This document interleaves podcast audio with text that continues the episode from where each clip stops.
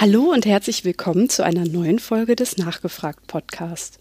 Mein Name ist Michaela Voth und ich habe mir für diese Folge ein eher umstrittenes Thema rausgesucht, welches mir aber persönlich sehr wichtig ist, nämlich Feminismus und Gender Studies.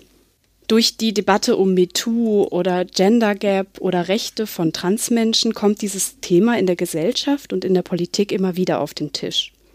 Doch leider werden Menschen, die eine feministische Haltung vertreten, sehr häufig angegangen und ihnen wird unterstellt, dass sie ideologiegetrieben wären. Ist das wirklich so? Und was ist eigentlich Feminismus und wie geht das mit Gender Studies zusammen? Dieser Frage möchte ich mich heute mal nähern. Und ich habe mir dafür den besten Gast eingeladen, den man sich für dieses Thema einladen kann. Herzlich willkommen, Katrin Rönnecke. Hallo. Hallo. Hallo. Vielen Dank für die Einladung. Ich freue mich, dass du dir heute Zeit genommen hast für, für die Sendung. Ja, die ja. meisten kennen dich unter dem Namen Kada und deine Projekte sind ja auch ziemlich bekannt. Ich würde dich aber trotzdem bitten, dass du dich noch mal einmal kurz vorstellst. Ja, ich ähm, bin eine dieser Feministinnen aus dem Netz, würde ich mal sagen. Ich bin seit 2008 im feministischen Diskursen im Netz aktiv. Damals ähm, bin ich der Mädchenmannschaft beigetreten, habe dort mitgeschrieben. Das ist eines der größten feministischen Blogs gewesen, damals in Deutschland zumindest. Ähm, habe da lange die Debatte mit vorangetrieben, habe gleichzeitig äh, Erziehungswissenschaften auch studiert. Also ich bin eigentlich, komme ich aus einem anderen Bereich, ähm, Erziehungswissenschaften und Sozialwissenschaften sind so meine Fächer gewesen im Studium. Und heute bin ich vor allem Podcasterin und mache unter anderem den Lila Podcast, was einer der meistgehörten feministischen Podcasts in deutscher Sprache ist, aber auch noch ein paar andere Sendungen. Und hier und da ergibt es sich auch, dass ich ein Buch schreiben darf. Mhm. Ähm, mein erstes ging unter anderem um Emanzipation, aber hatte auch eine ganz klar feministische Note, sage ich mal. Mhm. Genau. Würdest du denn sagen, dass du eine Feministin bist oder ähm, ist das Wort für dich eigentlich nicht so passend? Doch, eigentlich ist es immer noch sehr passend, würde ich sagen. Also manchmal tue ich mir schwer damit. Das ist dann meistens in solchen Momenten, wo ich sehe, was andere Frauen, die auch Feministinnen sind, tun. Und wenn mir das nicht gefällt, dann denke ich auch, Mann, eigentlich möchte ich gar nicht mit denen in eine Schublade gesteckt werden. Andererseits steckt aber total viel ja, Macht in diesem Begriff. Also der hat einfach eine Tradition, den gibt es schon relativ lange. Frauen vor uns haben für Rechte gestritten, die Frauen früher nicht hatten. Und dann diese Tradition anzuknüpfen und sich auch dieser Geschichte der Frauenbewegung bewusst zu sein, das finde ich einerseits total wichtig. Und die andere Seite ist, oder der zweite Aspekt, der mir wichtig ist, ist, dass es ein Begriff ist, den man auf der ganzen Welt versteht. Mhm. Also ähm, auch im englischsprachigen Bereich, aber auch in anderen Ländern. Ich meine, Englisch ist nun die Weltsprache, heißt es eben Feminism. Und äh, das heißt, wenn ich ankomme und sage, I'm a feminist, ist es sehr wahrscheinlich, dass ich relativ schnell dann auch ähm, weiß, okay, wo sind die Ladies hier in diesem Land, egal wo ich hinkomme. Es ist also eine globale Bewegung und es ist auch eine äh, globale Vernetzung, die da stattfindet. Man tauscht sich mittlerweile auch aus, ob das jetzt im Real Life ist oder viel häufiger im Netz. Ähm, Kampagnen die äh, dem Feminismus, mit dem Feminismus verbunden sind, gehen um die ganze Welt. Und ich fände es schade, wenn man das alles aufgeben würde, nur wenn man sagt, ja, mm, ich finde Feminismus irgendwie veraltet. Das gab es ja lange. Also es gab ja lange eine Debatte darüber. Ähm, ich glaube, es war auch irgendwie 2006 oder 2007. Da hat Thea Dorn zum Beispiel gesagt, dieses Wort sei, könnte man nicht mehr benutzen und ähm, sei so besetzt durch Alice Schwarzer und deswegen müsste man neue Wörter erfinden. Und ich glaube, wenn man das macht, dann verschenkt man sich ganz viel. Deswegen mache ich das auch nicht, in der Regel. ist halt die Frage, ob man sich auch an einem Wort aufhängen muss, oder? Genau, das machen natürlich viele. Viele hängen sich wirklich daran auf. Auch in dem, meistens kommt dann ja, aber da steckt ja schon das Femi drin und da geht es ja nur um Frauen.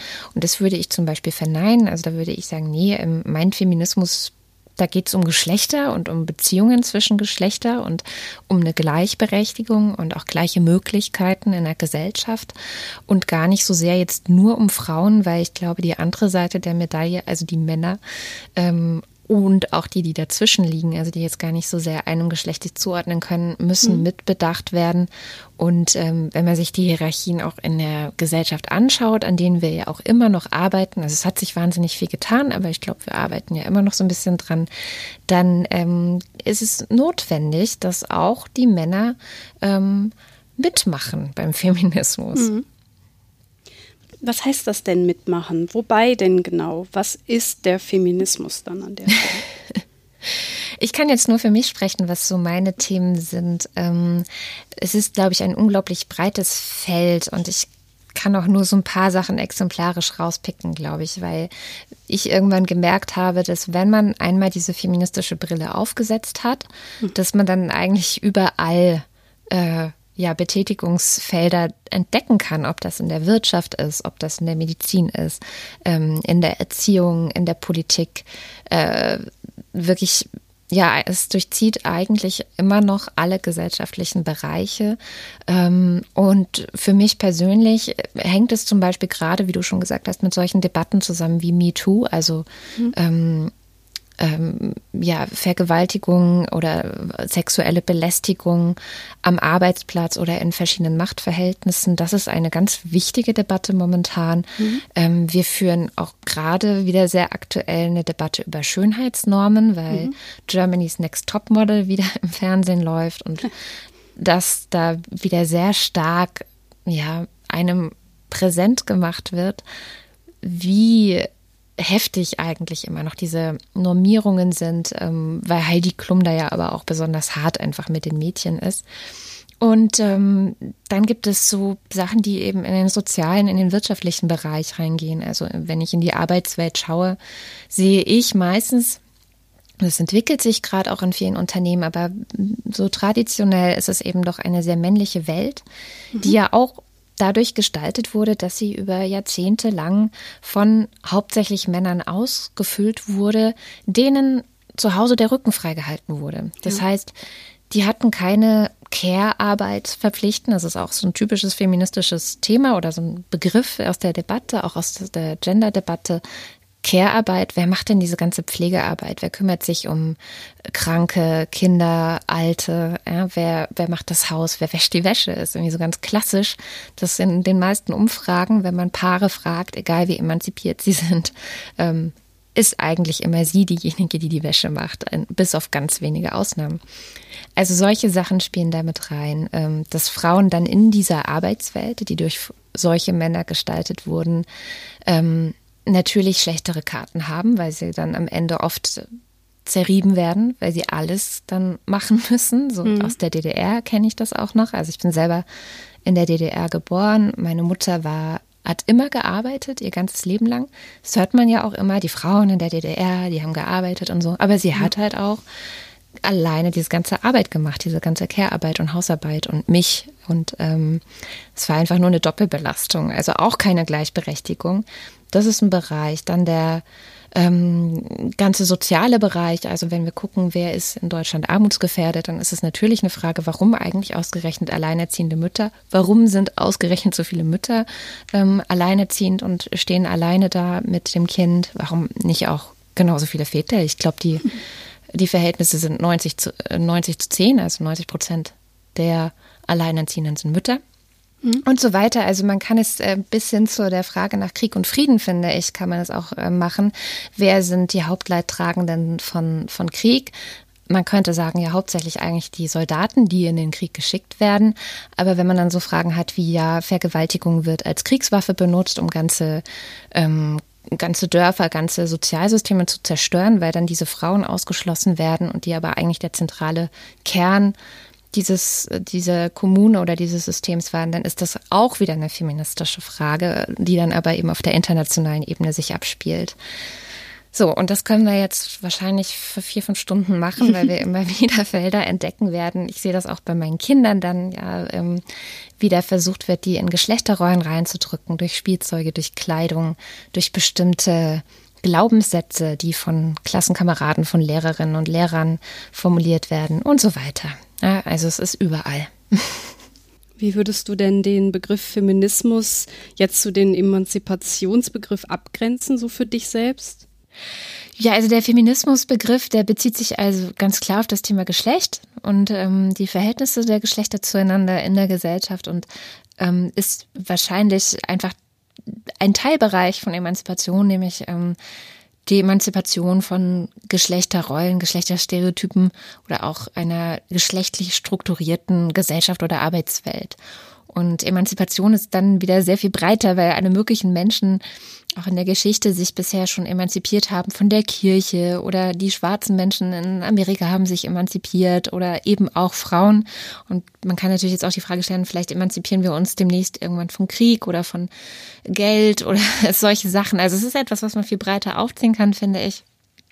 Und ähm, Feminismus ist eben sehr zugespitzt auf die Geschlechteremanzipation. Das heißt, es ist ein Teilgebiet davon? Genau, ja, für mich schon. Mm, was sind das denn für Kritikpunkte, die du anbringst in manchen Bereichen, wenn sich bestimmte Personen Feministinnen nennen und du dich damit dann nicht identifizieren kannst? Oh, wo soll ich anfangen? Hast du vielleicht ein Beispiel, dass man sich da was vorstellen kann? Ähm, also das jüngste Beispiel, was mir jetzt wieder über den Weg gelaufen ist und was, wo ich mich einfach sehr geärgert habe, ist im Rahmen dieses ganzen CCC-Kongresses passiert. Also es war jetzt ja wieder der Chaos Communication Kongress in Leipzig, wie jedes Jahr. Und ich weiß nicht, ob du es mitbekommen hast, es gab sehr viele Debatten darum, dass eine Frau auf Twitter gesagt hat, ähm, sie sei extrem enttäuscht äh, vom, von der Kongress-Orga, weil ähm, ein Mann der ihr Gewalt angetan hätte, würde nicht vom Kongress ausgeschlossen werden, obwohl mhm. sie Beweise geliefert hätte und obwohl ähm, ja, sie auch dem, die, die Anzeige vorgelegt hätte. Und das hat eine riesige Welle im, im Internet nach sich gezogen. Mhm. Wie ich das inzwischen schon sehr häufig beobachtet habe, also dass Leute etwas jemanden beschuldigen, sich sexistisch zu verhalten oder rassistisch ähm, zu verhalten und dann eine riesige Shitstorm-Welle irgendwie losgetreten wird und das Ganze dann in so einem, ja, in, in einem Umfeld von, von Feminismus gelabelt wird, der aber meiner Meinung nach einfach, ja, also mich ärgert es einfach, weil letztendlich waren wir bei dieser Situation, die diese Frau geschildert hat, alle nicht dabei. Wir haben auch nicht die Gegenseite gehört, wir haben die Beweise nicht gesehen, wir wissen nicht, ob die Polizei diese Anzeige überhaupt weiterverfolgt hat und was daraus geworden ist. Und ähm, es gibt so eine Tendenz, und es ist vor allem im Netz sehr stark vertreten, aber ein anderes Beispiel wäre der Fall Kachelmann, der ja. analog gelaufen ist, wo Alice Schwarzer, die ja auch eine sehr namhafte Feministin ist, das auch getan hat. Also es gibt so eine Tendenz, Richter zu spielen in Situationen, in denen man das gesamte Ausmaß oder die gesamte Situation gar nicht überblicken kann. Und das ist ein Kritikpunkt, den ich schon sehr lange habe. Das liegt auch zusammen mit einem ähm, Begriff im Feminismus, der, der sogenannten ähm, Definitionsmacht.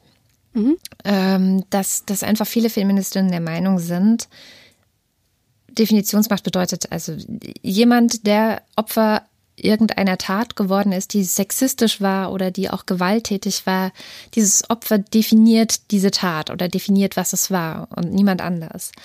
Und das finde ich schwierig, weil ganz oft eigentlich damit dann einhergeht, die Unschuldsvermutung gegenüber dem vermeintlichen Täter fallen zu lassen. Also ja. es wird dann wirklich nur darauf fokussiert, was sagt jetzt diese Frau.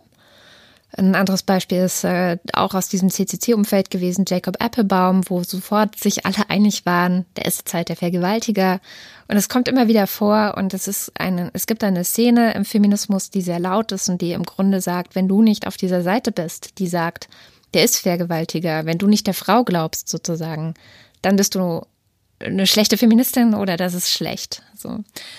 Und damit habe ich halt ein Problem und ich, ich ähm, ecke da dann auch mit meiner Meinung immer wieder an und tue mich dann schwer, wenn das irgendwie so, dass das was sehr dominant für Feminismus steht und auch sehr dominant für, mit Feminismus assoziiert wird und es begegnet mir, dass das so assoziiert wird dann möchte ich mich fast schon gar nicht mehr unter diesem Begriff fassen lassen. Ja, genau.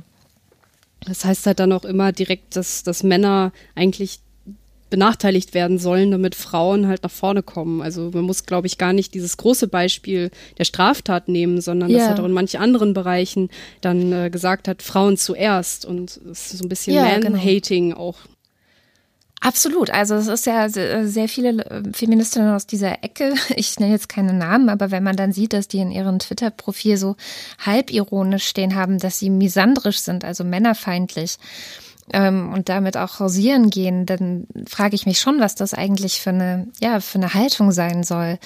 Äh, oder auch wenn gesagt wird, sowas wie Sexismus gegen Männer kann es gar nicht geben in hm. einer patriarchalen Gesellschaft, dann kriege ich da auch Schluck auf, weil ich denke, naja doch, also Sexismus ja. kann es auch gegen Männer geben, äh, zumindest meiner Meinung nach. Ja, und auf einmal ist da ein Riesenstreit und ich merke dann, wie ich in mir selber denke, ich habe eigentlich keinen Bock, mich auf diesen Streit einzulassen, ich habe eigentlich keinen Bock, da mitzumachen. Und das, äh, dann will ich lieber viel freier sein und viel freier denken können und viel mehr dann sehe ich mich in solchen Momenten eher als eine Philosophin, als, als eine Feministin zum Beispiel. Aber wenn ich meinen Podcast mache mit meinen Kolleginnen Barbara Streide und Susanne Klingner, ähm, dann fühle ich mich ganz stark als Feministin, weil ich dann einfach auch mit zwei Menschen zu tun habe, die halt so ticken wie ich und äh, bei denen ich das Gefühl habe, das sind Feministinnen, mit denen bin ich gerne Feministin. es ist so wirklich sehr kontextabhängig für mich. Ja. Dann setzen wir doch dagegen mal das, was für dich die Haltung Feminismus ausmacht und für dich die Ziele sind, die ihr gerne erreichen möchtet, mit der Bedeutung, die für dich halt eben wichtig ist. Ja. Ja, also für mich ist Feminismus tatsächlich hauptsächlich das, was in der Enzyklopädie Britannica steht, dass ähm, ich paraphrasiere das jetzt, weil ich es nicht mehr auswendig mhm. weiß, aber das im Grunde ein, ein, dass man sich dafür einsetzt, dass die Geschlechter sowohl sozial als auch politisch als auch kulturell in einer Gesellschaft die gleichen Rechte haben und auch gleichwertig sind und also dass im Grunde die, die gleichen Chancen auch bestehen. Mhm. Das heißt, es geht über das hinaus, nur die gleiche Rechte zu haben, weil das ist was, was man dann oft zu hören bekommt. Ja, Frauen haben doch die gleichen Rechte und das stimmt ja weitestgehend auch. Aber ich glaube, dass wir ganz viel noch damit zu kämpfen haben, dass wir nicht die gleichen Chancen haben tatsächlich oder dass wir nicht die gleichen ähm, einfach aufgrund auch von vielen Umständen, Sozialisation, aber auch einer sehr traditionellen Arbeitswelt und die Tradition besteht darin, ähm, bestimmte Berufe geschlechtlich aufzuteilen. Also diese ganzen Strukturen, dass die dazu führen, dass wir eben noch nicht wirklich die gleichen Chancen und gleichen Möglichkeiten haben, aufgrund von Geschlecht. Und das wäre was, wo man sich als Feministin für einsetzt, dass das wirklich die gleichen sind. Gleichen Chancen, gleichen Möglichkeiten. Und ähm, wie ist jetzt die feministische Betrachtung in Bezug auf Mann und Frau? Also ähm, wird da dann wirklich eher von diesem klassischen Rollenbild ausgegangen oder wie, wie geht man da dann an die Rollenbilder ran? Ja, also wir gucken eigentlich hauptsächlich, ähm, einerseits guckt man sich wissenschaftliche Studien an, also mhm. so ganz normale sozialwissenschaftliche Erhebungen, da kannst du die Lohnlücke ähm, betrachten, du kannst aber auch hergehen und, und Aussagen, quant quantitative äh, qualitative ähm, Interviews führen. Also wir arbeiten viel mit solchen Sachen. Zeitbudgetstudien sind ähm, sehr, sehr spannend, zum Beispiel auch. Ähm, aber du kannst natürlich auch hergehen und dir Debatten anschauen. Also das machen wir sowohl als auch. Was für Debatten werden geführt, was äh, für Stereotype äh, tauchen zum Beispiel dann da auf ähm, und was sagt das über uns als Gesellschaft, wo könnte noch nachjustiert werden. Und das ist eigentlich immer was, worum es sehr stark geht, dass man eben schaut, wo ist eigentlich noch Luft nach oben, sage ich mal. Ähm, mir würde es am Ende immer darum gehen, dass es, ähm, deswegen benutze ich auch sehr gerne den Begriff der Emanzipation, dass es eigentlich für beide Geschlechter noch ähm, Freiheit zu erobern gilt, jenseits dieser starren Rollen. Und das meine ich tatsächlich auch für beide. Also nicht nur für die Frauen, die in, häufig noch weniger verdienen, weniger Karrierechancen haben. Ähm, ganz hart im Moment die Altersarmut bei Frauen, weil sie ihr Leben lang nicht so viel gearbeitet haben und dadurch die Rente geringer ausfällt. Das ist die eine Seite, aber die andere Seite der Medaille sind natürlich auch Männer, die sich ihr Leben lang kaputt arbeiten und ähm, oft äh, dadurch die sozialen Kontakte vielleicht vernachlässigen und überhaupt nicht weich fallen, wenn sie zum Beispiel ihren Job verlieren und da das soziale Netz fehlt, was Frauen viel häufiger haben. Und das, ich meine das jetzt alles immer so Männer, Frauen. Ähm, musst du dir vorstellen, dass ich quasi von so einer Art Normalverteilung spreche. Mhm. Also ich meine jetzt nicht alle Männer und nicht alle Frauen, aber es ist doch eben oft noch sehr stark an alten Geschlechterrollen orientiert in der Gesellschaft. Und da würde man eben versuchen, einen Diskurs anzustoßen und zu sagen, okay, was können wir denn für neue Männlichkeits- und Weiblichkeitsbilder denken und wie können wir denn ein neues Miteinander auch denken, dass auch wirklich die Aufgaben und aber auch die Gewinne ähm, fairer verteilt zwischen allen. Was würdest du denn sagen, woher diese Prägung kommt und warum auch heute immer noch dieses eher veraltete Geschlechterbild in der Gesellschaft so Anklang findet?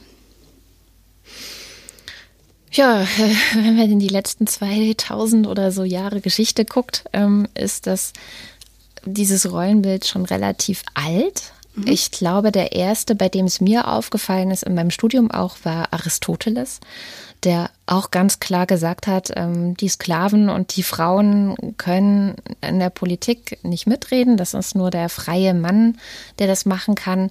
Die Frau ist für das Haus zuständig. Das heißt, da findet sich irgendwie schon ganz, ganz früh diese, diese Rolle, in die mhm. die Frau gesteckt wird und diese Zuständigkeit auch. Ähm, und das zieht sich so ein bisschen durch. Also es gibt verschiedene Theorien. Ich habe mal eine sehr, sehr tolle Doku gesehen, ähm, die heißt äh, The Ascent of Women. Und da geht im Grunde eine, eine Forscherin, eine Archäologin, glaube ich, auf die Suche nach dem Ursprung dieser ungleichen Geschlechterrollen. Und sie mhm. guckt, wann war es denn noch nicht so, reist nach Mesopotamien und, und guckt sich da Ausgrabungen an. Und die These ist im Grunde, dass das nicht immer so war, dass Frauen irgendwann mal vor tausenden von Jahren auch gleichberechtigt waren, äh, solange sie mit Männern in ja in ihren Kommunen, würde man heute sagen, in ihren Gemeinden oder so. Gemeinschaften ist wahrscheinlich das beste Wort. Ähm, solange es da keine starren, ja, ich sag's jetzt mal ganz erlaubt, solange zum Beispiel alle mit allen irgendwie Sex hatten und es nicht diese ähm, Besitz oder, oder diese klaren Verhältnisse brauchte, dass die Männer wissen mussten, ist ein Kind, das eine bestimmte Frau bekommt, wirklich ihr Kind. Mhm. Und die These ist, dass dieser Drang des Mannes zu wissen, ob ein bestimmtes Kind wirklich das eigene Kind ist, ob mhm. er das also auch ernährt, ob er dem seinen Reichtum vermachen wird, ob es die Nachfolge vielleicht in einer bestimmten Hierarchie einnimmt und so weiter. Erst diese ähm, Notwendigkeit, das ganz genau zu wissen, hat dazu geführt, dass Männer angefangen haben, die Sexualität von Frauen zu kontrollieren und damit einherging dann eben so die Theorie, mhm. ähm, ja, die, die Unterdrückung letztendlich ähm, der Frauen und diese, diese Zurückdrängung von Macht ähm, bei, bei Frauen. Wird dieser Zusammenhang denn im Moment auch erforscht? Also ist das eine, in der Archäologie etwas, wo man, wo man versucht, wirklich dahinter zu kommen und sich dem noch weiter zu nähern? Es sieht ganz so aus, mhm. ja. Ich denke schon. Und das ist natürlich eine spannende Debatte, weil es ähm, viel darüber aussagen könnte, ähm, okay, das war damals der Grund. Und wenn man natürlich so ein bisschen mehr dahinter kommt, woher kommt das, mhm. hat man auch vielleicht bessere Möglichkeiten zu sagen, okay, ähm, aber heute ist ja eigentlich nicht mehr so und wie wollen wir denn miteinander leben? Letztendlich ist der Feminismus, wie er heute ist, also vor vor 30, 40 Jahren war es sicherlich einfach ganz vieles auch noch, dass sich Rechte erkämpft werden mussten. Mhm. Ähm, klar, das Wahlrecht ist jetzt dieses Jahr 100 Jahre alt, aber 100 Jahre ist verglichen mit der gesamten Geschichte natürlich auch überhaupt nicht alt. Mhm. Ähm, das heißt, auch das ist noch jung, aber auch in den 70ern ging es darum zu kämpfen, dass Frauen einen Beruf ausüben können, ohne die Erlaubnis des Mannes. Es ging darum zu erkämpfen, dass sie ein Bankkonto haben können, ohne dass sie auch dafür die Erlaubnis des Mannes brauchten. Und selbst bis in die 90er Jahre hinein ging es darum zu streiten, dass ähm, nur ein Beispiel, dass es sowas wie eine Vergewaltigung auch in der Ehe geben kann, was man davor sich überhaupt nicht hat vorstellen können. Also da ging es ganz viel um Rechte und jetzt haben wir diese Rechte und das ist auch super. Ähm, ja. Jetzt geht es aber ganz viel darum, Stereotype loszuwerden, die von Generation zu Generation so traditionell einfach weitergetragen werden und die aber noch aus der Zeit stammen, aus den 50er Jahren, ähm, als Frauen eben so abhängig waren. Du hast eben gesagt, dass wir eigentlich ein neues Geschlechterbild denken müssen und du hast gerade auch schon ein Beispiel genannt. Hast du noch andere Beispiele, wo wir umdenken sollten? Ich finde, man merkt es immer ganz deutlich bei so Debatten ähm, oder bei so Phänomenen oder Menschen eigentlich. Letztendlich sind es Menschen, die nicht so ganz in die Geschlechterraster reinpassen wollen, die, mhm. sei das jetzt biologisch, nicht eindeutig einem Geschlecht zuordbar sind. Ähm, da tun sich, tut sich die Gesellschaft schwer. Auch da musste lange dafür gestritten werden, dass ähm, vielleicht eine Art drittes Geschlecht oder äh, das hatten wir jetzt gerade im Jahr 2017 erst, dass das Bundesverfassungsgericht entschieden hat, es muss ein drittes Geschlecht geben. Ja. Ähm, oder aber auch, selbst wenn es gar nicht so sehr das Biologische ist, dass es Menschen gibt, die sich ähm, von den Rollen und von den Stereotypen her überhaupt nicht zuordnen wollen. Ähm, da gibt es so Phänomene wie Dandys, die weiterhin ähm, den weiblichen Körper, also ich sage jetzt mal weiblich, ähm, in Anführungszeichen den weiblichen Körper behalten, gar nicht das Bedürfnis haben, sich umoperieren zu lassen, aber sich einfach männlich kleiden, ähm, auch männlich in Anführungszeichen, ähm, und das da weil sie das einfach für sich so besser finden. Mhm. Und dann haben wir natürlich noch die ganzen Transsexuellen, das heißt Menschen, die mit einem bestimmten biologischen Geschlecht auf die Welt kommen, aber das gar nicht sind, also mhm. das nicht zusammenpasst. Und ja. dann ähm, und diese Menschen sind oft für sehr konservative Denkerinnen und Denker so ein Dorn im Auge. Und das wird überhaupt nicht verstanden, dass es sowas geben kann, dass es Menschen geben kann, die so ähm, genderfluid kann man es ja nennen oder wie äh, non-binary. Es gibt da die unterschiedlichen Bezeichnungen dafür, Selbstbezeichnungen auch. Und ähm, dann, dann wird da sofort irgendwie so eine Panikkeule geschwungen von wegen, ja, die Genderisten wollen jetzt das Geschlecht abschaffen und das ist alles ganz, ganz schlimm. Wir müssen uns doch auf unsere Geschlechterrollen besinnen. Mann und Frau sind unterschiedlich, Mann und Frau sollen verschiedene Rollen ausfüllen. Also da passiert gerade schon auch ein ganz schöner Kulturkampf gerade auch mit dem Erstarken solcher Parteien wie der AfD, die diesen Kulturkampf jetzt auch noch ähm, parteilich ent, äh, institutionalisiert hat und auch wirklich ganz stark in ihr Parteiprogramm aufgenommen hat. Ähm, und das, ja, das ist zum Beispiel so ein Feld, wo ich glaube, da werden wir noch lange und beharrlich bei der Sache dabei bleiben müssen, um da auch wirklich men um Menschenrechte für diese, diese Menschen, die ähm, nicht so genau äh, in ein oder äh, in die eine oder in die andere Schublade passen, zu, zu kämpfen und uns auch solidarisch mit denen zu zeigen. Ja, klar. Wo du jetzt gerade die AfD ansprichst, ähm, oft sagen ja gerade solche Anhänger von der AfD, dass sie ja auch Feministen sind. Ja. Wie geht das denn zusammen? Ja, das ist vielleicht eine, je nachdem. Also ich glaube, Feminismus hat so ein bisschen das Problem, dass man natürlich, jeder kann sagen, ich bin Feminist. Ich kann ja auch, jeder kann ja auch sagen, ich bin links. Und ja. dann versteht aber jeder Mensch was komplett anderes darunter, was eigentlich links ist, was ist eigentlich rechts. Ähm, da, das kann ich denen jetzt auch erstmal nicht nehmen. Ich glaube, worauf es ankommt, ist im Einzelfall hinzuschauen, was sagen diese Leute dann mhm. wirklich. Mhm. Und da kann ich auch nur zu raten. Also ich glaube, das ist generell schwierig. Ähm, also ja, ich glaube, es gibt garantiert auch viele AfDler, die sich Humanisten nennen würden. Auch da weiß ich nicht, ob die Humanisten so glücklich mit sind. Wie kann das sein? Natürlich, weil bestimmte Teile ähm, dann gefallen, wenn man sagt, ich, ich bin auch für Frauenrechte. Gerade auch, wenn ich mir den Islam zum Beispiel anschaue, dann bin ich ganz besonders für Frauenrechte und bin besonders dagegen, dass Frauen im Islam ja total unterdrückt werden. Und da muss man sich natürlich genau anschauen, inwieweit das nicht so eine, ähm, so eine Scheindebatte ist oder so ein ähm, ja, äh, in dem Bereich sind sie dann Feministen. Also wenn es darum geht, andere Kulturen, andere Religionen zu verurteilen. Mhm. Wenn es aber darum geht, bei der eigenen Kultur und in der eigenen Gesellschaft genau hinzuschauen, wie zum Beispiel bei Aufschrei oder wie zum Beispiel jetzt gerade bei MeToo, ähm, dann sind die, gleichen Leute auch oft ganz schnell dabei und reden das entweder klein, diskreditieren das oder ähm, ja, sind da ganz hart und sagen, wir führen hier gerade eine, eine männerfeindliche Debatte. Ja. Das heißt, dass eigentlich diese Feministen aus solchen Parteien oder mit solchen Gesinnungen ab und zu und irgendwie Frauen schützen wollen, aber damit eigentlich nur ihre rassistische Grundhaltung verdecken wollen. Es ist kein echter Feminismus, in Anführungszeichen echt. Ja, was ist schon ein echter Feminismus? Ich meine, wir hatten auch vor, ja, diese, diese Frauenbewegung in den 70ern hatte auch sowas wie das Phänomen des Mütterfeminismus Und das waren dann Frauen, die gesagt haben, mein Feminismus besteht darin, dass ich felsenfest davon überzeugt bin, dass Frauen dazu geboren sind, Mütter zu sein mhm. und in dieser Rolle komplett aufzugehen.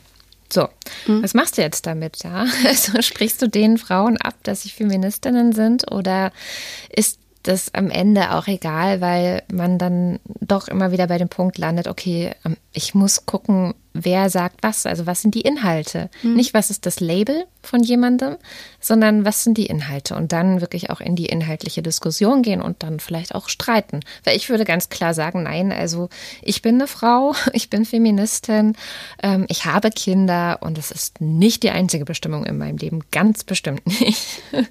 Außer dem habe ich dich ja, glaube ich, auch gerade richtig verstanden, dass es um Gleichberechtigung geht und nicht darum, jemandem etwas wegzunehmen. Also zum Beispiel, man will den Männern ja auch nichts wegnehmen. Man möchte ihnen ja eine Chance Och. geben, Dinge zu gewinnen, oder? Ja, man will ihnen was wegnehmen und was geben. okay. Und ich meine, letztendlich würden vielleicht auch viele Mütter, man hat, also diesen Diskurs hatten wir ja auch bei dem sogenannten Betreuungsgeld mhm. ähm, oder die Herdprämie oder wie auch immer das dann genannt wurde. Ja. Ähm, da ging es ja auch darum, dass viele Frauen gesagt haben, sie wollen gleichwertig behandelt werden. Sie wollen, dass ihre Arbeit zu Hause mit, mit den Kindern genauso oder immerhin ein bisschen gewertschätzt wird. Ich meine, super viel Geld war das jetzt nicht, ähm, aber trotzdem gewertschätzt wird, wie das, was Männer tun und wie die Arbeit, die Männer tun. Und das ist natürlich ein komplett anderer Ansatz. Ähm, und da muss man dann streiten. Also ich stehe dann auch immer wieder vor solchen Frauen und weiß dann auch nicht, was eigentlich meine Berechtigung ist, denen zu sagen, dass sie sich gefälligst mit ihren Männern die Erwerbsarbeit und die Care-Arbeit gleichberechtigt teilen sollen. Ich kann natürlich nur versuchen, rational zu argumentieren und mit einem bestimmten Freiheitsbegriff, den ich dann habe, mhm. aber die haben vielleicht einen ganz anderen Freiheitsbegriff. Und das muss man dann im Zweifelsfall auch als Feministin aushalten, dass nicht alle so denken wie ich, ja, sondern mhm.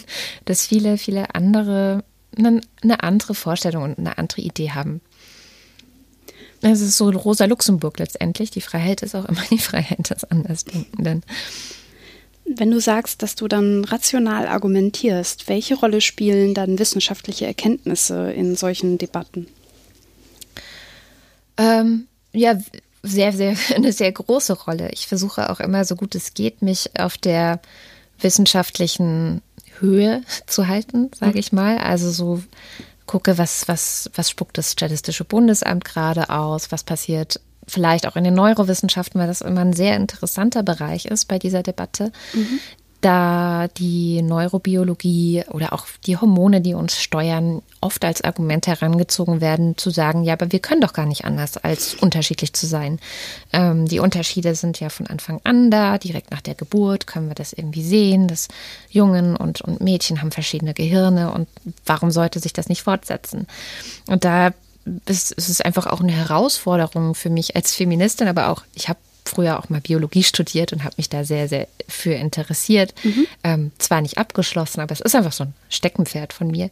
Ja. Und da sehe ich das schon als Herausforderung, mir da mein eigenes Bild zu machen und ähm, zu gucken, was ist denn der aktuelle Stand? Was weiß denn die Neurobiologie tatsächlich über männliche und weibliche Gehirne und die Unterschiede, die neurologischen Unterschiede zwischen Männern und Frauen? Was würdest du denn sagen, wenn jemand ähm, sagt, so hier, unsere Hormone geben uns das vor? Wie ist denn der Stand in der Richtung? Mhm. Ich habe, äh, ist jetzt leider auch schon mal wieder ein paar Jahre her, ich habe mal mit dem Manfred Spitzer darüber gesprochen am Rande mhm. von der Veranstaltung. Da hat er genau das auch so ein bisschen erklärt, ähm, was man für, für Tests gemacht hat, dass man irgendwie kleinen Äffchen ähm, Männchen und Weibchen ähm, Spielzeuge hingestellt hat. Und dann konnte man schon bei den Äffchen sehen, dass die Weibchen eher die Puppe nehmen und die Äffchen, äh, die Männchen eher das Auto. Und äh, dass es da einfach ja nachweislich irgendwas gibt. Mhm. Und ich habe ihn dann aber gefragt, ähm, weil er auch gleichzeitig von diesem sogenannten, äh, von dieser Stereotypenbedrohung gesprochen hat. Ich weiß nicht, ob du davon schon mal gehört hast. Nee, was ist das? Das ist, ähm, das sind Studien, in denen man prüft, inwieweit die Stereotype, die in unserem Kopf drin sind, und da können wir nichts gegen tun, die sind da halt drin, ähm, inwieweit die verändern, was wir tatsächlich an Leistung bringen können. beliebtes Beispiel Mathematik. Man erzählt Mädchen, dass sie schlecht in Mathe, schlechter in Mathe sind als Jungen. Das hat man lange Zeit wirklich geglaubt. Es gibt auch Studien, die, gezeigen, die zeigen konnten, dass viele Lehrerinnen und Lehrer das auch glauben. Ähm, und was passiert dann? Also hat man Jungen und Mädchen Tests schreiben lassen, mathematische Tests, mhm. und hat ihnen in unterschiedlichen Vergleichsgruppen vorher erzählt. In der einen Gruppe, ähm, Jungen sind besser in Mathe als Mädchen. In der anderen Gruppe, Jungen und Mädchen sind gleich gut in Mathe, das macht keinen Unterschied. Mhm. Und hat dann hinterher gesehen, okay, die Vergleichsgruppen, also die Gruppe, der ich erzählt habe, dass Mädchen schlechter in Mathe sind, hat auch signifikant schlechter in diesem Test abgeschnitten als Mädchen, die das vorher nicht irgendwie aktiviert haben, sozusagen in ihrem Gehirn oder in ihrem ja. Selbstverständnis auch, dass sie, weil sie Mädchen sind, schlechter in Mathe sind. Und diese Stereotypenbedrohung, ähm, die sehen wir inzwischen auch bei Jungen. Also da gibt es inzwischen auch Studien, äh, weil man sich ja lange Zeit gefragt hat, warum sind Jungen eigentlich so die Bildungsverlierer? Warum sind die immer schlechter in der Schule? Warum sind die schlechter in Sprachen und so? Und jetzt kann man mittlerweile sogar zeigen, dass sich bei Jungen ähm, diese Debatte, diese gesellschaftliche Debatte, die in Zeitungen, in Radiosendungen, in Büchern geführt wurde, dass die sich daraus, darauf oder dass die sich so auswirkt, dass die Jungen selber auch schon glauben, ja, wir sind halt schlechter in der Schule, es ist halt einfach so und dadurch noch schlechter in der Schule mhm. werden. Also sowas spielt eine große Rolle und das hatte der Manfred Spitzer damals auch angesprochen. Und ich habe ihn einfach gefragt, Herr Spitzer, wie ist das? Was glauben Sie, wenn Jungen und Mädchen kommen auf die Welt und ich, ich, ich habe eine komplett gleiche Umwelt. Also eine, also die Umwelt behandelt die beiden nicht unterschiedlich. Mhm. Und die beiden Gehirne lernen keine unterschiedlichen Dinge. Es gibt keine unterschiedlichen Erwartungen, sondern es ist absolut gleich.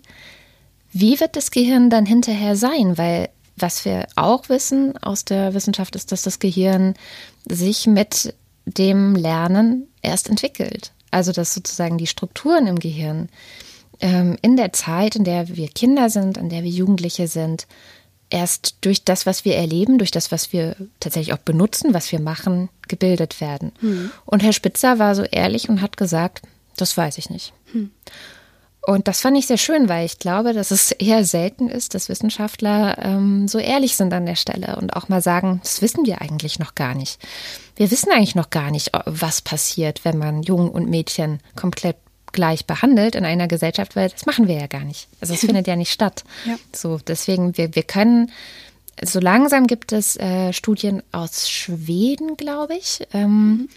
Da gibt es nämlich geschlechtsneutrale oder genderneutrale Kindergärten. Ach. Und dann hat man geguckt, was passiert denn, was kommen denn da so für Kinder hinten raus aus diesen Kindergärten.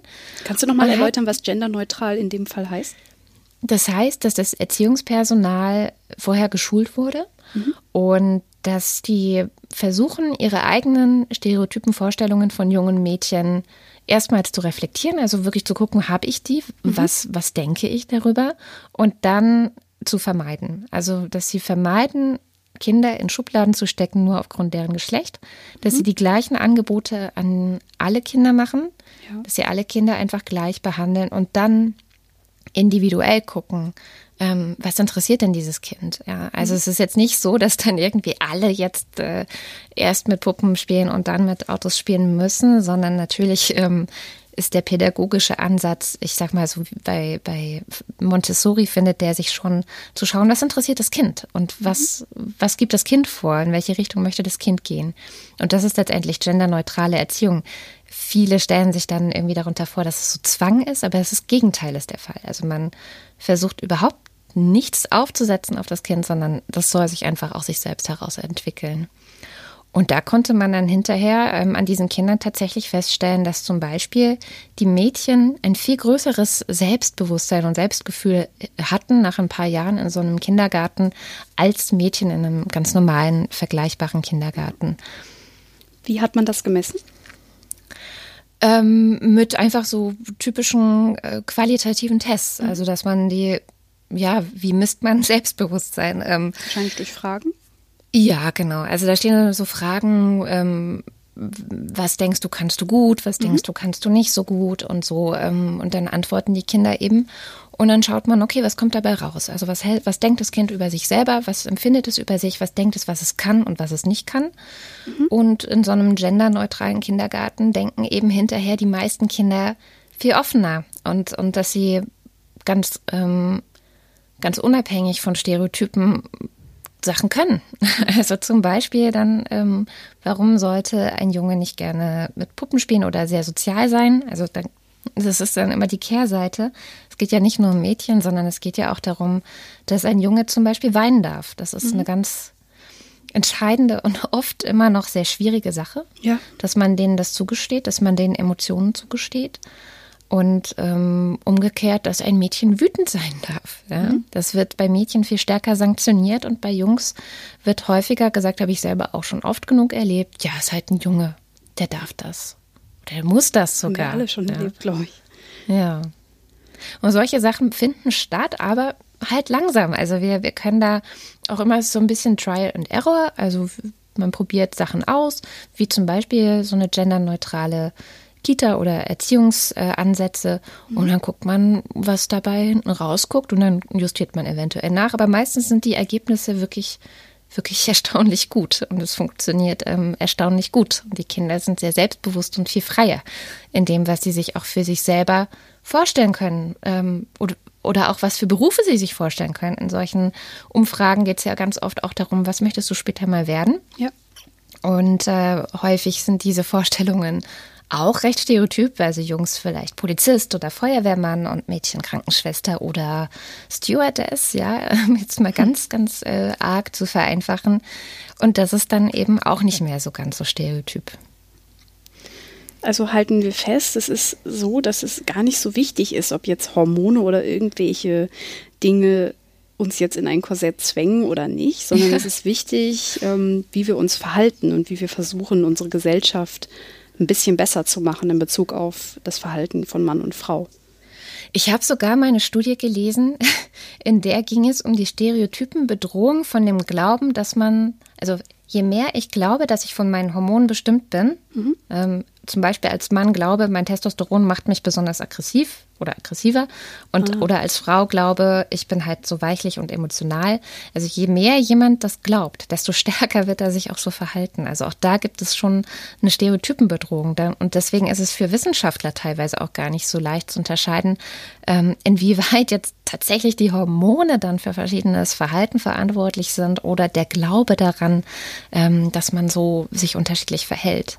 Es gibt ja auch den Begriff Self-Fulfilling Prophecy, ne?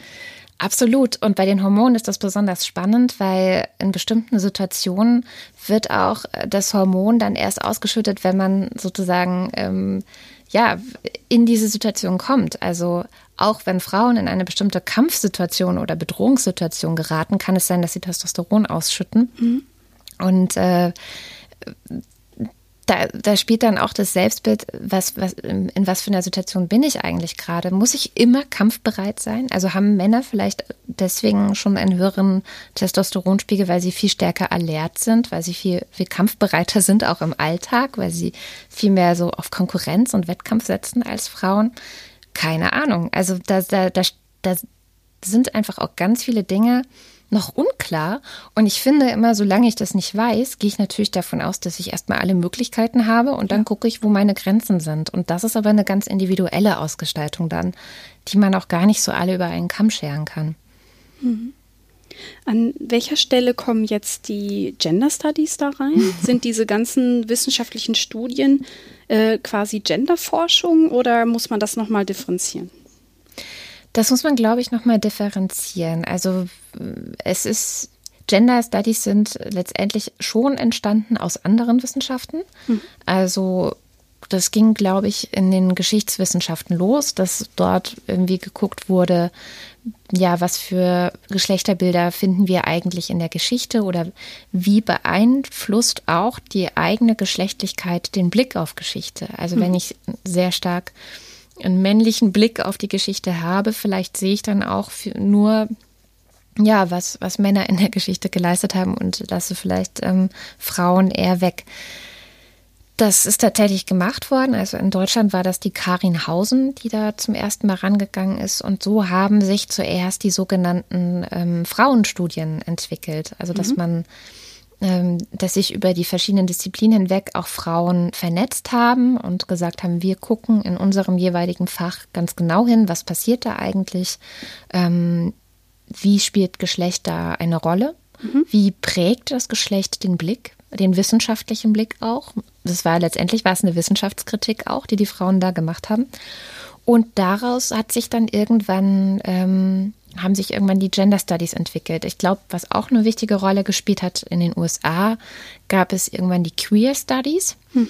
ähm, die von so Leuten geprägt wurden wie Judith Butler, wo ja. einfach das gesamte Konzept Geschlecht ähm, in so einem poststrukturalistischem Diskurs in Frage gestellt wurde. Mhm. Also es war dann schon eher so eine philosophisch, ähm, teilweise auch äh, literaturwissenschaftliche Debatte.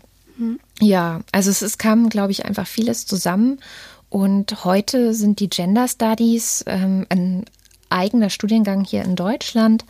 Es gibt es ja auch nicht in allen äh, Staaten und nicht in allen Ländern, aber hier in Deutschland. Ich konnte das so ein bisschen selber auch studieren. Also ich habe, wie gesagt, Sozialwissenschaften im Zweitfach gehabt und in meinem Sozialwissenschaftsstudium ähm, war es so, dass die Gender Studies an die Sozialwissenschaften angegliedert waren. Und mhm. dadurch gab es viele Seminare, die sowohl für die Gender Studies Studenten als auch für uns angeboten waren und wir dann zusammen studiert haben. Und letztendlich, ja, ist es so gewesen, dass es eine sehr sozialwissenschaftliche Betrachtungsweise von Diskursen war, von, von ähm, die Arbeitsverhältnisse. Also es gab ein Seminar ähm, über die Ver Geschlechterverhältnisse in der Arbeit. Ähm, und das war sehr viel Soziologie einfach. Mhm. Also Soziologie, Diskursanalyse, aber es gibt sicherlich auch, ähm, je nachdem, wo die Gender Studies an einer Universität angesiedelt sind, andere Schwerpunkte. Also da kann dann auch mal die Medizin oder die Biologie mit eine Rolle spielen. Ich glaube, das ist so ein bisschen je nach Uni auch eine Frage der Ausgestaltung. Mhm. Letztendlich ist es nie etwas komplett Neues. Also man man bedient sich der üblichen wissenschaftlichen Methoden, seien es jetzt der Geistes, also oder ja, in, in aller Regel der Geisteswissenschaften. Also ähm, man hat eine gewisse Wissenschaftstheorie, man hat genauso eine Vorstellung von Wissenschaftlichkeit wie in anderen Bereichen auch. Und mhm. äh, das ist ja das, was oft in Gender Studies vorgeworfen wird, dass sie das gar nicht hätten und dass sie unwissenschaftlich seien. Das finde ich, kann man aber so nicht sagen. Also da müsste man das auch der Philosophie zum Beispiel vorwerfen, dass sie unwissenschaftlich sei. Ähm, oder auch der Soziologie äh, gibt es ja auch. Also ich meine, es gibt ja manche Soziologen, die können sich mit sehr viel äh, Energie mit ähm, Naturwissenschaftlern streiten und umgekehrt. Ja. Äh, und äh, das äh, von daher ist es auch so gesehen nichts Neues, aber die Gender Studies bekommen es natürlich besonders ab. Und ich glaube, das hängt schon auch damit zusammen, dass wir so ein, ein, Teil der Gesellschaft eigentlich gerne einen Backlash hätte und eigentlich gerne zurück würde zu den ganz klaren alten Rollen, die nicht in Frage gestellt werden. Weil das ist schon was, was die Gender Studies machen. Also, dass sie schon immer fragen, ja, sind wir uns denn eigentlich sicher, dass das jetzt, dass das legitim ist, dass bestimmte Dinge so arg ans Geschlecht geknüpft sind, gekoppelt sind und bestimmte Möglichkeiten ähm, damit verwehrt werden. Also da wird natürlich der Finger drauf gelegt und das wird untersucht. Das ist einfach der Gegenstand der Gender Studies. Ja, und das ist wahrscheinlich auch einfach die Haupt, der Hauptsinn der Gender Studies, diese Frage Absolut. zu betrachten, oder? Ja, genau. Das denke ich auch. Also und das halt ähm, auch, wie vorhin ich schon erzählte, äh, in dem Feminismus ist es so, es betrifft am Ende alle gesellschaftlichen Bereiche. Also mhm. sicherlich gibt es dann auch Seminare zu der Frage von ähm, ja, von, von Männlichkeits- oder Weiblichkeitsbildern in, im Krieg. Es mhm. gibt Seminare, ich habe ein Seminar besucht über Mütterlichkeit. Ähm, es gibt Seminare äh, zum Thema Intersektionalität. Also das ist ja ein sehr moderner Diskurs, sehr eng verknüpft mit ähm, dem, den Postkolonialismus-Studien auch, die wichtig sind und eine wichtige Rolle spielen in den Gender Studies. Also ja, es, es gibt viele mh, mm, Verknüpfungspunkte mit anderen Bereichen, mit anderen Fachschaften und da gibt es auch einen regen Austausch. Und ich glaube, die Leute, die selber an den Unis arbeiten, ähm, oder die Unis selber wissen ja auch, warum sie sich Gender Studies eingerichtet haben. Also es ist ja jetzt nicht so, äh, es gibt ja auch einen, einen wissenschaftlichen Anspruch, ja. den man da wahren muss. Ja. Es wird ja sehr häufig den Gender Studies vorgeworfen, dass sie eine Wissenschaft wären, die die Biologie ignoriert. Mhm. Wie würdest du dich dazu positionieren?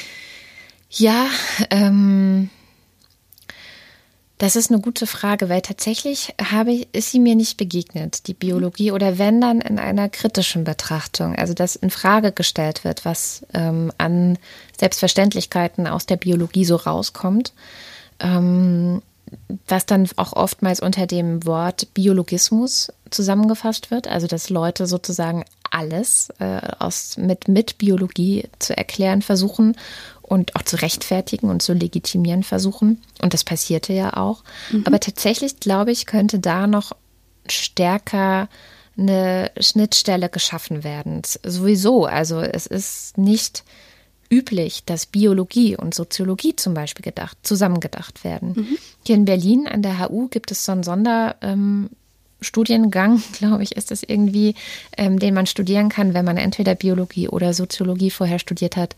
Es ist so ein Masterstudiengang, der das zusammenbringt. Mhm. Also sowohl die Gehirnforschung als auch die Soziologie, als auch ein Teil Psychologie mit reinbringt. Und das finde ich ist eigentlich ein sehr zukunftsweisendes Konzept, wo sich aber noch nicht so viele Universitäten rantrauen, das tatsächlich auch umzusetzen. Wie ist das denn im Alltag in der Genderforschung? Würde man, unterscheidet man denn da noch zwischen ähm, dem Sex und Gender, also um jetzt mal, also das mhm. biologische Geschlecht und dem gefühlten Geschlecht oder wie kann man das beschreiben? Es ist immer ganz schwer von Mann zu reden. Also ich, äh, mir sind äh, Theorien, mir sind auch Autorinnen und Autoren begegnet, die tatsächlich das biologische Geschlecht auch als ein Konstrukt bezeichnen würden. Mhm. Wo ich dann denke, ist eine interessante Theorie, aber würde ich jetzt so nicht teilen. und ähm, dann diskutiert man darüber und dann gibt es aber auch solche, die das eben nicht äh, so sehen. Ein ganz berühmtes Beispiel in Deutschland ist ja Professix oder Professors oder wie auch immer sie genannt, er sie genannt werden möchte, mhm. Lan Hornscheid. Ähm, es tut mir auch jetzt schon wieder total leid, dass ich es nicht auf die Reihe kriege, das äh, korrekt auszusprechen, wie er sie sich das wünscht. Ich weiß gar nicht. Hen oder so ist, glaube ich, äh, das dritte Pronomen in auch in Schweden. Also die haben ja tatsächlich ein drittes Pronomen geschaffen für okay. Menschen, die sich nicht dem einen oder dem anderen zuordnen wollen. Und ähm, da, ja, also ich glaube, die Theorie von ihr, ihm ist ganz klar, dass es das nicht gibt und dass okay. äh, sie sich da auch unter keins von den beiden unterordnen möchte und das einfach auch ablehnt, weil es beides nicht passt. Es passt beides nicht und deswegen soll man da auch nicht das eine oder das andere verwenden. Und solche Menschen gibt es immer wieder und ich glaube auch, das ist etwas, was natürlich unterstreicht, dass es schon oft schwer ist, genau festzulegen, wo verläuft denn die Grenze? Was ist denn jetzt ein, ein Mann? Was ist denn eine Frau? Was macht diese das dann aus? Sind es die Geschlechtsteile? Ähm, und ab wann würde man ein Geschlechtsteil dann als männlich und als weiblich identifizieren? Gibt es nicht schon auch da viele Formen dazwischen? Mhm. Zum Beispiel Frauen, die nicht sonderlich viel Brust haben oder, oder, oder. Was passiert eigentlich mit den Menschen, die nicht genau reinpassen? Wie behandeln wir die? Ähm, ich glaube oft, dass so dieser theoretische Diskurs vor allem dazu dienen soll, diese harten, harten, harten Grenzen in Frage zu stellen. Mhm. Also einfach als Kontrapunkt zu diesen harten Grenzen. Und das, ähm, da finde ich sie auch bereichernd. Ähm, vielleicht, ja, nicht vielleicht, es gibt sicherlich einzelne Vertreter, die das auch zu sehr auf die Spitze treiben und wieder in das andere Extrem hineingehen und dann anderen Menschen auch absprechen würden, dass sie überhaupt Mann oder Frau sich selber nennen. Und ich würde mich selber zum Beispiel schon als Frau sehen, absolut. Ist das denn jetzt eigentlich auch der Punkt, wo Gender Studies und Feminismus wieder zusammengehen? Also Gender Studies mit der Theorie, die an die Fragen rangeht und halt viele Dinge hinterfragt und dann auch erforscht. Und der Feminismus, der davon dann eine Praxis ableitet und wie wir uns eine Gesellschaft dann weiter vorstellen können. Ja, das geht oft Hand in Hand, auf jeden Fall. Und da gibt es viele Überschneidungen auch, wobei es auch im Feminismus viele Theorien gibt. Und auch bevor es die Gender Studies gab, ähm, dort schon viel Theoriearbeit geleistet wurde, beziehungsweise mhm. man sich eben auch sehr viel auf Studien beruft, die jetzt nicht unbedingt aus den Gender Studies kommen ja. müssen. Und mh, mm, ja, also es ist, ich finde, Feminismus ist eigentlich beides. Es ist Theorie und Praxis, die mhm. Hand in Hand gehen und Gender Studies sind einfach ganz klar in den Universitäten verortet. Ähm, das heißt, sie sind wirklich vor allem Forschung. Ähm, das muss nicht nur Theorie sein, Forschung kann ja auch irgendwie praktische Anwendungen haben. Mhm. Aber ja, das ist, glaube ich, der Hauptunterschied. Ähm, und dass Gender Studies damit natürlich auch ich finde sie greifbarer, weil sie sind, ähm, ja, sie sind eine Wissenschaft. Mhm. So. Also sie sind ein wissenschaftlicher Zweig und da weiß ich oder kann ich mir viel eher vorstellen, was darunter zu verstehen ist, was die machen. Mhm. Ähm, klar gibt es da auch eine große Bandbreite und viele, viele, viele, viele Themen. Aber bei Feminismus hatten wir ja ganz am Anfang, weiß ich halt nicht immer, was jetzt genau gemeint ist und was jetzt genau für einer von den vielen Feminismen gemeint ist. Ist es der Anarchofeminismus? Ist es der Mütterfeminismus? Ist es ein ähm, Differenzfeminismus? Das gibt es ja auch. Also Frauen äh, sind anders als Männer, eben auch nicht nur im Sex, sondern auch im Gender, weil Gehirn und so weiter. Also das gibt es ja alles. Und mhm. da, da das ist dann oft auch so eine Haltungs- und Auslesungsfrage und eine ganz individuelle Sache. Und wie es bei Wissenschaften aber so üblich ist, kann man die schon eher festnageln auf etwas, weil sie sich ja beweisen müssen. Sie müssen ja eine Beweisführung machen, sie müssen nachvollziehbar argumentieren. Ähm, das ist dann vielleicht einfach auch gar nicht mehr so beliebig. Und ähm, wie, wie kommt das denn in der Gesellschaft an? Also äh, Feminismus und Gender Studies. Also gerade bei den Gender Studies ähm, kommt es mir oft so vor, dass die Gesellschaft da doch sehr viele Vorurteile hat.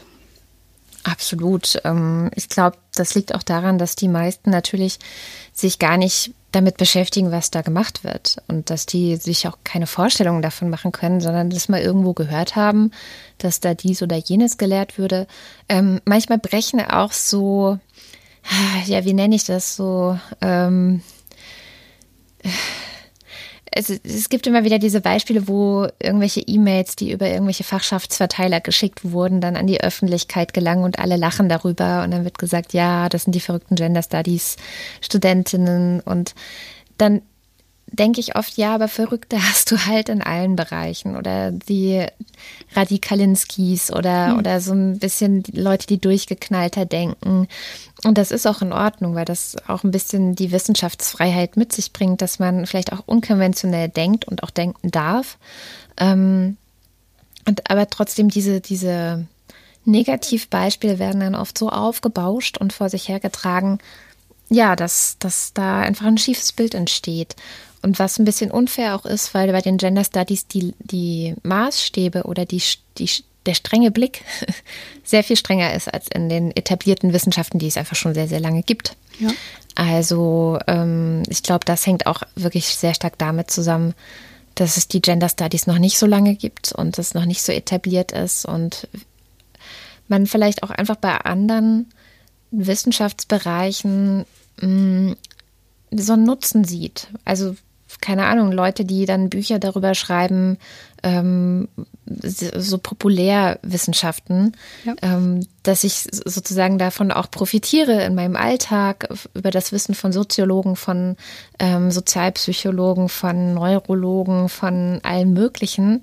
Ähm, und, und die ganzen Technikwissenschaften zum Beispiel, da profitiere ich ja auch direkt von, indem ich ähm, bestimmte Technik auch benutze. Ist mir auch klar. Also der der Nutzen von vielen anderen äh, Wissenschaften und Studiengängen ist mir viel, viel klarer, weil viel, viel unmittelbarer da.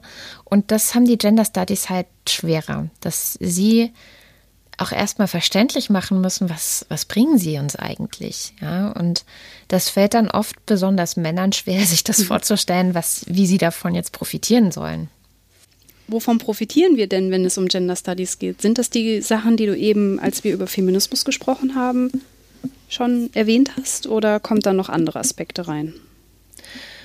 Ich gehe davon aus, wie gesagt, ich habe selber nicht studiert. Das heißt, mein Einblick ist so ein bisschen beschränkt. Ähm, hatte nur ein paar Seminare, aber das, was ich kennengelernt habe, ist eigentlich ja der klassisch philosophische Blick auf die Welt. Ähm, das, was ich sehe, muss das so sein oder geht es auch anders? Und wie erkläre ich das? Auch so phänomenologisch, was steckt da dahinter? Ähm, das, das ist auf jeden Fall der Sinn des Ganzen. Also, dass man den Blick weitet und öffnet und auch mhm. Hierarchien und, und Herrschaftsstrukturen in der Gesellschaft, dass man da Analyseinstrumente für schafft, um das einordnen zu können, um, um einfach Methoden zu entwickeln, ähm, ja, für die Zukunft vielleicht auch eine, ein, ein Analyseinstrument zu haben, das verhindern kann, dass es zu Ungleichheiten kommt oder die Ungleichheiten überhaupt erstmal erkennt und erklären kann. Ja wenn wir die ganzen Ungleichheiten, über die wir jetzt ja schon so gesprochen haben, erkannt haben und halt auch an ganz vielen Stellen immer wieder kritisieren. Also MeToo ist ja zum Beispiel ein gutes Beispiel. Das kommt ja immer wieder auf den Tisch. Was mhm. kann die Gesellschaft, was kann die Politik jetzt tun, um eben dieses Gesellschaftsbild zu erreichen? Die Politik ähm, hat zum Beispiel was getan, indem sie aus diesem früheren Vergewaltigungsparagraphen im Strafgesetzbuch ein klares Nein heißt Nein gemacht hat. Mhm. Also das, das Konsensprinzip, was im Grunde nicht nur im Feminismus, sondern auch zum Beispiel bei den Vereinten Nationen ähm, gibt es eine Resolution, die das schon lange, lange fordert und wo Deutschland einfach hinterher hinkte, das auch wirklich umzusetzen, ähm, dass das jetzt umgesetzt wurde als Gesetz und dass es viele Fälle, die früher vor Gericht, ähm, obwohl die Beweislage eigentlich relativ klar war, dass ähm, wenn selbst der Mann gesagt hat, ja, sie hat Nein gesagt, aber sie hat sich nicht gewehrt. Also es war halt notwendig, sich zu wehren. Es war mhm. notwendig, ähm, äh, ja, sich, sich irgendwie zu versuchen zu fliehen oder so oder zu schreien oder irgendwas. Es war nicht erlaubt, ähm, einfach nur nicht zu wollen, Nein zu sagen und dann wie viele es aber tun, viele Opfer von Gewalt zu erstarren zum Beispiel ja. ja und ähm, die Sache über sich ergehen zu lassen. Das ist eine ganz konkrete politische Aktion gewesen, die überfällig war. Und in dem ganzen sozialen Bereich gibt es auf jeden Fall auch noch einiges zu tun, gerade für ähm, die Möglichkeiten von Alleinerziehenden zum mhm. Beispiel, damit die eben nicht armutsgefährdet sind ich hätte zum Beispiel die Idee, dass sie nicht nur einen Rechtsanspruch auf einen Kita-Platz haben, was es ja jetzt auch gibt, mhm sondern dass wenn sie diesen Kita-Platz nicht kriegen, und das ist in vielen Kommunen immer noch so, dass die einfach nicht genügend haben, dass man sie dann halt mit Geld überschüttet, von dem sie leben können und da auch ihre Rente von zahlen können. Also dass sie die Rentenansprüche auch erwerben. Solche Sachen, einfach so soziale Sicherheiten bieten. Ähm, ein anderes Ding ist für mich immer noch die 32-Stunden-Woche. Ich finde, man muss die Arbeitswelt radikal umbauen. Mhm. Es ist, funktioniert für mich schon lange nicht das, oder schon lange nicht mehr, dass ähm, diese Arbeitswelt basiert, wie gesagt, darauf, dass einer von einem klassischen heterosexuellen Ehepaar arbeiten geht, der andere bleibt zu Hause. Dieser eine muss so viel Geld verdienen und also auch so viel arbeiten, dass es im Zweifel für eine ganze Familie reicht und so. Also so ist ja diese Welt strukturiert und das ist auch jetzt, wo sehr viele Sachen durch Technik ersetzt werden können, überhaupt nicht notwendig. Mhm. Wenn zwei Menschen arbeiten gehen, und es muss ja auch keine heterosexuelle Beziehung sein, wenn zwei Menschen arbeiten gehen und das Gehalt dann reicht ähm, und sie sich das teilen, das halte ich für viel, viel sinnvoller. Auch weil sie natürlich genau ähm, auch viel besser dann für sich vorsorgen können, sei es jetzt für die Rente oder wenn es zur Trennung kommt oder so. Also wir haben ja auch eine sehr hohe Scheidungsrate. Ja. Ich glaube, es gibt einfach noch viele Bereiche, wo die Politik und die Gesetze den veränderten Realitäten von Menschen, gerade auch von jüngeren Menschen, sich noch nicht wirklich angepasst haben. Das Ehegattensplitting ist auch so ein Beispiel, wo ich denke, ja, wer, warum sollte man das noch brauchen? Also wem nutzt das denn? Das nützt ja nicht mal Familien, sondern das nützt ja vor allem Ehepaaren. Und ob ja. da dann Kinder dazwischen sind oder nicht, ist auch egal. Und es bevorzugt natürlich dann die Ehepaare, wo einer von beiden signifikant weniger verdient. Ja. Ähm, warum eigentlich? Ja, gute Frage. Siehst du das denn, dass, dass man da noch Schritte nach vorne macht? Oder siehst du jetzt im Moment eher den Stand der Gesellschaft etwas kritisch? Ähm, ich bin gespannt. Ich bin, ich meine, letztes Jahr wurden wir alle überrascht, als die Ehe für alle mal eben beschlossen wurde. Ja. Das ähm, war eine schöne Überraschung auf jeden Fall. Und ähm, ja, es, eigentlich gibt es immer wieder so zwei Schritte nach vorne, dann macht man wieder einen zurück. Mhm. Also es ist, ich bin eigentlich große Optimistin und habe auch das Gefühl, in den letzten so 15, 20 Jahren, wo ich ein politisch denkender Mensch bin, dass sich wahnsinnig viel getan hat. Also ich gehöre überhaupt nicht zu den Leuten, die nur jammern und denken, alles wird immer schlimmer. Im Gegenteil, ich habe wirklich in vielen Bereichen das Gefühl, ja, es gibt immer wieder einen Schritt zurück, aber es gab vorher auch zwei Schritte vorwärts und insgesamt geht es halt nach vorne, auch wenn es vielleicht nicht so schnell ist, wie wir wollen. Ähm, und wenn wir jetzt, äh, glaube ich, Ende Februar eine Debatte darüber haben, ob man den Paragraphen 219 einfach streicht, also den Abtreibungsparagraphen mhm. und diesen Passus, der jetzt ja dieser ähm, Ärztin zum Verhängnis geworden ist, weil sie angeblich Werbung für ja. Abtreibung auf ihrer Webseite gemacht hat und sie jetzt dafür Strafe zahlen soll. Ähm, solche Sachen, wo man merkt, das ist einfach veraltet. Ähm, und mal gucken, was der Bundestag dazu beschließen wird oder debatti erstmal debattiert und dann beschließen wird. Vielleicht geht es da voran, vielleicht nicht. Aber ähm, es wird darum gestritten. Und auch das ist schon gut. Ich meine, es ist die, die Erkenntnisse sind ja immer erstmal vonnöten und müssen auf den Tisch gebracht werden und dann wird darüber gestritten und vielleicht klappt es nicht beim ersten Anlauf, aber dann klappt es beim zweiten oder dritten. Ja, dann lass uns doch versuchen, deinen Optimismus auch zu übernehmen. ähm, haben wir denn jetzt im Bereich Feminismus oder Gender Studies aus deiner Sicht noch irgendwas vergessen oder möchtest du gerne noch irgendwas erwähnen? Hm, ich kann eigentlich nur alle ermuntern, ähm, sich offen damit auseinanderzusetzen. Also alle, die vielleicht Scheu haben oder die denken, das ist nichts für mich oder die bestimmte Vorstellungen davon haben, wie das ist und das gefällt ihnen vielleicht auch nicht, mhm. ähm, da offen zu sein. Ich habe schon ganz oft erlebt, dass ich mit gerade vor allem auch Männern geredet habe, die sagen, boah, Feminismus, oh, oh, lustigerweise oft ostdeutsche Männer, ähm, die sagen so, Feminismus brauchen wir doch nicht, wir sind doch gleichberechtigt und so. Ja. Ich so, okay, ist es wirklich so, dass in deinem Umfeld alle Frauen genau gleich viel verdienen wie du zum Beispiel? Und das mhm. ist, also wenn man so ein bisschen nachfragt, kommen, kommen die meisten dann doch selber drauf, nein, stimmt. Oh, du hast recht. Oder wenn sie Kinder haben, oh, du hast recht. Äh, die ganzen Klamotten ähm, im, im Laden sind geteilt. Ja, es gibt zwei Welten. Für kleine Kinder, die eine Welt ist rosa und die andere Welt ist dunkelblau. Ja. Und warum, warum ist das so? Was soll das eigentlich? Was macht das mit unseren Kindern? Und es gibt für also meiner Erfahrung nach für alle Menschen eigentlich irgendeinen Bezug. Mhm und sie sollten ein Interesse auch daran haben. Ähm, ist auch ein Feedback, was wir ganz häufig auf unseren Lila Podcast haben, wenn wir diese Themen so besprechen, dass die Leute sagen, wow, äh, danke, weil dank euch sehe ich so ein paar Dinge in meinem Alltag auch ganz anders und, und versuche da meine eigenen Rollen auch nochmal zu reflektieren oder versuche andere Leute drauf anzusprechen, wenn sie sich stereotyp verhalten oder so. Und das finde ich immer sehr, sehr, sehr, sehr toll. Es sollte niemals irgendwie, finde ich, so einen, so einen Zwangscharakter haben, mhm. weil darum geht es ja gerade nicht. Also ich finde, es geht ja gerade darum, mehr Freiheiten zu schaffen, mehr Möglichkeiten zu schaffen für alle mhm. und gleichberechtigt. Genau. Ja, ich finde, das hast du sehr, sehr gut zusammengefasst. Ich wollte noch mal sagen, zum Lila Podcast, ich, das ist wirklich eine Hörempfehlung. Ich habe das auch eigentlich bei jeder Folge, dass ich wirklich Dinge nochmal ganz neu betrachten kann. Also da bietet ihr jedes Mal wirklich neue Einblicke in die vielen Themen, die ihr da ansprecht. Großes Lob. Und umgekehrt übrigens auch. Also wir hatten jetzt gerade zu den letzten beiden Sendungen immer wieder sehr schöne Debatten und Diskussionen auch nochmal mit unseren Hörerinnen und Hörern in den Kommentaren, wenn wir vielleicht auch irgendwas übersehen haben. Also ganz oft, ähm, ist, ich meine, wir sind auch nur Menschen. Und, und dann ist es auch immer wieder schön, ja, gepiekst zu werden und so, hier, guck mal, da hast du aber ein bisschen Quatsch erzählt und so. Und dann einfach miteinander ins Gespräch zu kommen. Also es ist sehr, sehr bereichernd. Ja. Ja, miteinander ins Gespräch kommen ist immer wirklich, wirklich sehr gut. Genau.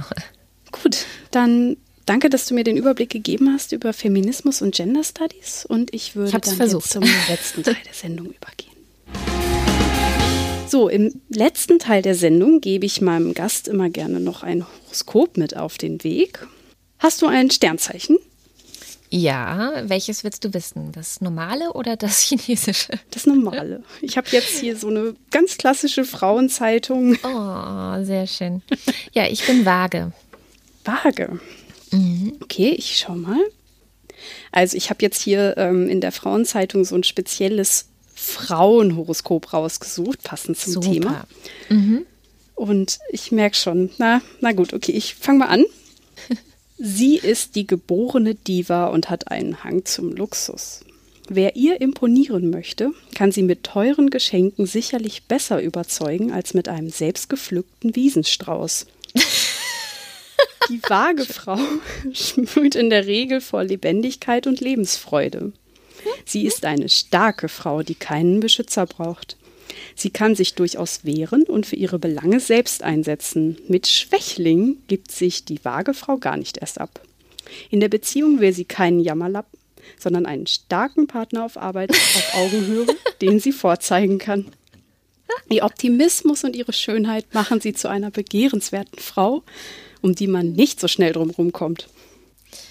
Na, findest du dich da wieder? Schöne Ähm, Frau? Ich, ich musste wirklich sehr laut lachen, weil sowohl die, der erste Teil mit den Blumen, ich, ich freue mich wirklich garantiert mehr über den Wiesenblumenstrauß als über irgendwelche Luxusscheiß. Ich bin so antikapitalistisch, von daher musste ich wirklich lachen. Und mein Partner ist der größte Jammerlappen, den ich kenne. Ich muss sagen, als ich jetzt eben den ersten Satz gesehen habe, als du gesagt hast, welches Sternzeichen du hast, wollte ich schon fast nicht vorlesen, weil es so gar nicht passt. Aber es ist sehr lustig. Ich meine, und natürlich bin ich total lebensfroh und so und optimistisch. Klar, wer ist das nicht, ne? Nee, sehr schön, sehr, sehr schön. Ich muss sagen, was mir da auffällt, das ist so dieses Stereotyp und dann doch will man es wieder brechen. Also Ja. irgendwie, ähm, man, man will gerade die Frau so abgrenzen von, von dem, was man sonst immer so liest, aber auf der anderen Seite ist dann doch wieder Diva, begehrenswerte Frau, Schönheit, da geht es auch nicht um Intelligenz und so. Das ist halt alles irgendwie so wie in so einer Frauenzeitung halt. Absolut. Ja, dieses ganze Wort begehrenswert ist natürlich auch so ein Attribut, da könnte man auch noch mal eine eigene Sendung zu machen. Warum ist es eigentlich wichtig für Frauen, begehrenswert zu sein? Ähm, ist das für Männer genauso wichtig? Das würde mich auch mal interessieren. Vielleicht können das äh, die Männer, die hier zuhören, ja mal in die Kommentare schreiben. Ist es für euch genauso wichtig, begehrenswert zu sein, wie uns Frauen das oft eingetrichtert wird, dass wir das sein müssen? Ist das so ein, so ein Lebensziel? Ich weiß auch nicht. Also wenn du, wenn du mich fragst, ist es halt bei Männern so, dass sie dann wieder so andere Attribute haben, die sie unbedingt sein wollen. Also eben dieses kein Jammerlappen sein, stark sein, beschützen. Also ich glaube, da hat jedes Geschlecht so Attribute, die sie erfüllen, in Anführungszeichen müssen. Oder siehst Ja. du das anders? Ja, ich, ich fürchte es leider auch, aber es ist tatsächlich auch was, was immer mehr aufbricht. Ich schätze mich so glücklich, in meiner Umgebung ganz, ganz viele Männer zu haben, die nicht so sind. Und ich, ich finde es auch ganz schön, dass ich auch bei den, nicht, bei, nicht nur bei meinen eigenen Kindern, aber auch so bei, bei den Kindern, die ich hier, zumindest in der Großstadt, ich meine, ich bin Berlinerin, das muss man immer dazu sagen. Und ich wohne in Friedrichshain, also linke Socken sind hier überall unterwegs. Aber diese Kinder hier sind schon sehr anders und sehr viel cooler, freier, selbstbewusster, als ich das zum Beispiel aus meiner baden-württembergischen Kindheit, also ich bin ja 89 nach Baden-Württemberg gekommen, ähm, aus dieser Zeit kenne. Und das stimmt mich immer sehr, auch das stimmt mich sehr optimistisch, dass es ähm, vorangeht und dass es besser wird. Ja. Ich habe immer so ein bisschen das Gefühl, dass es immer noch unterbewusst so durchkommt. Ich meine, solche Sendungen wie Germany's Next Topmodel haben vor allem deswegen Erfolg, weil ich als Frau ja doch immer noch denke, ah, muss ich nicht doch schön sein, um hier irgendwie voranzukommen? Und Ja. vielleicht nicht bewusst, sondern unterbewusst. Ich glaube, das packt uns alle immer mal wieder und es packt auch mich und es ist auch eine schwere Frage zum Beispiel. Ich, ich habe vor, demnächst mal eine Sendung noch zu machen zum Thema, kann man sich überhaupt feministisch nennen und schminken? Also kann man sich feministisch schminken? Gibt's das? Oder ist das schon, unterwirft man sich dann schon mhm. den Schönheitsidealen? Oder gehört das wiederum zur Selbstbestimmung? Und das ist, es gibt so ganz viele Fragen, die natürlich auch uneindeutig vielleicht bleiben müssen. Vielleicht mhm. ist es auch gut so, wenn man nicht immer auf alles irgendwie eine eindeutige, äh, klare Antwort hat, sondern vielleicht sind wir auch einfach Menschen und, ähm, und haben Vorlieben und haben Macken und Neurosen und das ist auch okay. Ja, oder High Heels. Ähm, ist es feministisch, High Heels zu tragen oder nicht? Hm, schwierige Frage. Ich hasse sie, aber es gibt sicherlich auch Feministinnen, die jetzt eine Brandrede für High Heels halten würden. Wir fassen also zusammen. Es gibt viele offene Fragen, aber wir haben mit den Gender Studies und dem Feminismus halt Gebiete, die sich diesen Fragen nähern mhm. und die nicht weiter sagen, okay, nee, wir schweigen das jetzt tot, das gibt es gar nicht, sondern wir versuchen ein gutes, neues Geschlechterbild zu formen, sodass wir eine bessere Gesellschaft werden. Das hast du sehr schön gesagt, ja. So soll es sein. Amen. Amen. Gut, dann würde ich an der Stelle die Sendung auch beenden. Bei dir bedanke ich mich nochmal, liebe Kada. Danke, dass du dir die Zeit genommen hast. Ja, war sehr, sehr schön. Hat mir gefallen. Ja, mir auf jeden Fall auch.